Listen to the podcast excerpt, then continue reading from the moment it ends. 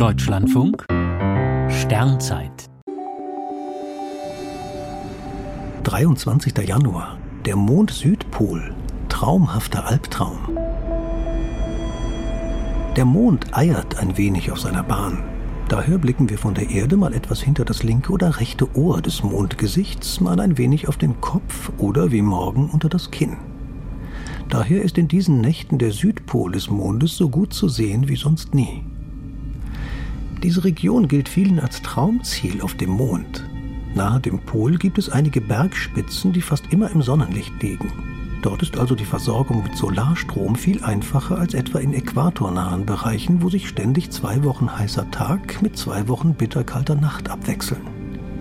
Zudem gibt es am Pol Krater, in die niemals die Sonne scheint. Sind einst Kometen oder Asteroiden in diese Krater gestürzt, so könnte es dort bis heute enorme Vorräte an Wassereis geben. Doch wirklich paradiesisch geht es dort nicht zu. In den Polarregionen warten Höhenunterschiede von mehr als 6000 Metern. Viele Abhänge haben ein Gefälle von mehr als 15 Grad. Wenn Raumfahrtagenturen Stationen am Mond-Südpol anpreisen, klingt es manchmal so, als müsse man da nur landen und fröhlich winkend aussteigen.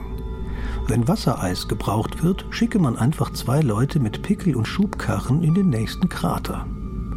Doch eine Mondstation am Südpol ist kein Kinderspiel. Das Gelände ist äußerst anspruchsvoll mit hohen Bergen, tiefen Tälern und steilen Abhängen. Selbst für Roboter ist das eine Herausforderung. Und Menschen, die dort arbeiten sollen, müssen sich nicht nur mit allem Astronautischen auskennen, sondern auch mit Alpinismus.